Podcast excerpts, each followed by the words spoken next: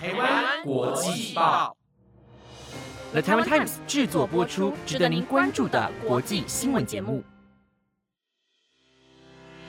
欢迎收听今天的台湾国际报，我是婷婷，马上带您关心今天一月二十日的国际新闻重点。新任美国总统川普在美国时间一月十九日公布了自己预录的告别演说影片。根据雅虎新闻以及风传媒的报道，川普今天发表了长达二十分钟的告别演说。一开始，先感谢其幕僚等多位官员以及亲属，还有所有的美国人民，同时也再次的谴责对国会大厦的暴力事件，称其绝对不能容忍。值得一提的是，川普一反过去一个月对选举的不满。宣称我们比以往的任何时候都必须更加团结在我们共同的价值观之上，超越党派之间的仇恨，铸造共同的命运。他也称自己是美国历史上唯一真正赢得总统大选的局外人，知道只要把美国放在第一位，美国的潜力就会无穷。接下来，他细数了自己过去的四年政绩，强调了任期内完成的经济成就。快速研发疫苗、新建边境等等，在外交方面提及促成中东的和平，自豪是数十年来首位没有发动新战争的美国总统。最后，川普在演说中强调，只要美国人民把对国家的热爱铭记在心，这个国家就没有什么是做不到的。还说，当他把政权移交给新政府的时候，他们发起的运动才刚刚开始。而川普并未在演讲中说明这个运动究竟是什么，因此这段的发言也成为了许多人最在意的地方。川普今天是任期的最后一天，而他所做的最后一项决定就是赦免班农。班农是谁呢？二零一六年美国总统大选时，班农是川普竞选团队的经理，并在川普胜选后会要担任白宫首席测试。后来传出与川普失和，于二零一七年八月辞职。辞职后，班农被指控涉嫌挪用边境城墙募款基金来洗钱，遭纽约的联邦大陪审团以诈欺罪起诉，于去年的八月被捕。根据自由时报综合美国媒体报道，传出美国总统川普准备在卸任前一口气特赦和减刑超过百人。有知情的官员透露，川普在签署相关文件前才决定要特赦班农。传说当时是否要把班农列入赦免名单当中，在幕僚群内掀起了疯狂的争论。最后，川普表示，他在经过深思熟虑后，决定赦免班农，作为他在任期时的最后行动之一。在美国时间一月二十号，也就是台湾时间的一月二十一号凌晨一点钟，美国当选总统拜登即将宣誓就职。今天，他在飞往华府前流下了男儿泪。称其唯一的遗憾是爱子波伊不在现场。拜登长子波伊2015年因为脑癌过世，享年46岁。生前担任过两届德拉瓦州检察长，并随着德拉瓦陆军国民兵在伊拉克驻军。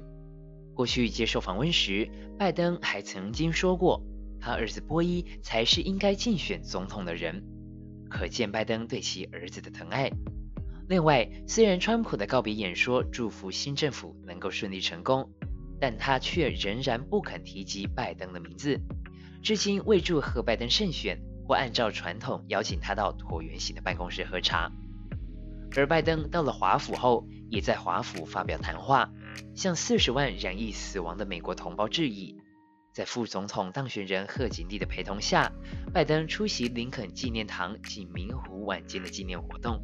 悼念感染 COVID-19 病故的四十万美国人。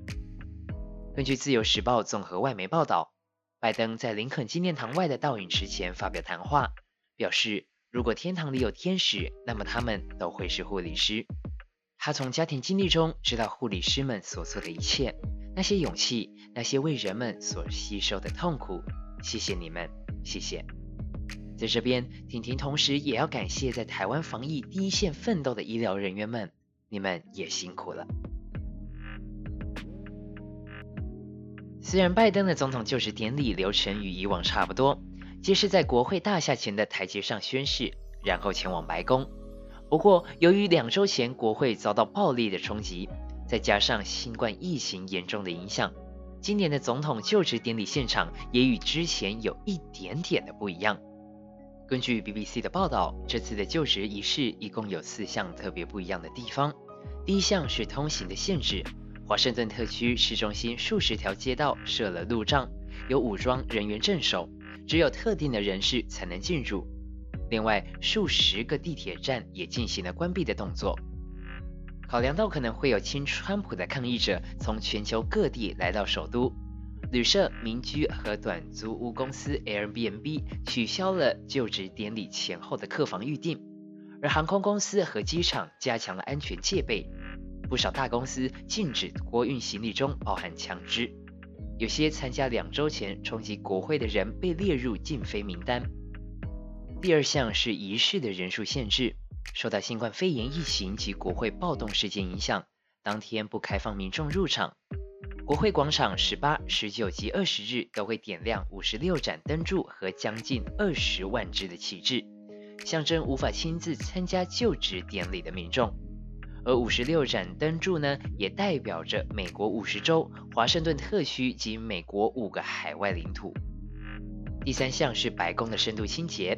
过去一年里，白宫经历了几轮的新冠感染爆发。川普总统本人也未能幸免，于去年的十月住院治疗。因此，总统府上下里外每一寸表面，从电梯按钮到卫生间的设施，都要在新总统进驻前深度的清洁消毒。最后一项是军队进驻首都。由于今年一月六日暴力冲击国会事件余波未了，围绕保安的一些问题仍然无法解答。联邦调查局警告可能会出现更多的武装骚乱。为此，华盛顿特区近日保安明显增强，其中就包括了特区警察部队和国民卫队的参与。而说到国民卫队呢，美国国防部也和调查局以及密信局调查2.5万名在华府部署中的国民警卫队士兵身家背景。美国国防部周二指出，在进行调查之后，有12名国民兵被撤职。遭撤职的十二名国民兵当中，只有两人曾经发表和就职典礼有关的不当言论或文字，其他十人则是针对其他潜在的问题，例如先前曾涉及的犯罪活动等等，和就职典礼没有直接的关联。美国当局花了那么多的心思，究竟能不能够顺利的完成交接，在台湾时间一月二十一日的凌晨一点钟就会见真章了。最后为您带来一则令人悲痛的消息：马来西亚一名防疫医师哈山长时间工作后，还没来得及将防护衣脱下，就累得趴在桌面上睡着。结果他这一睡，当场猝死，从此与世长辞。哈山猝死的消息曝光后，不少马来西亚网友纷纷留言向哈山致敬，表达遗憾，也称赞他是马来西亚的抗疫英雄。随着疫情的升温，提醒各位听众朋友，一定要勤洗手、戴口罩，保护自己的同时，也能够保护他人。本节目由 The Taiwan Times 制作播出，每周一到周五晚间十点将为您带来当天的国际新闻重点。点击关注、订阅台湾国际报，您将不会错过我们精彩的节目。以上就是今天的节目内容，我是婷婷，我们明天见喽，拜拜。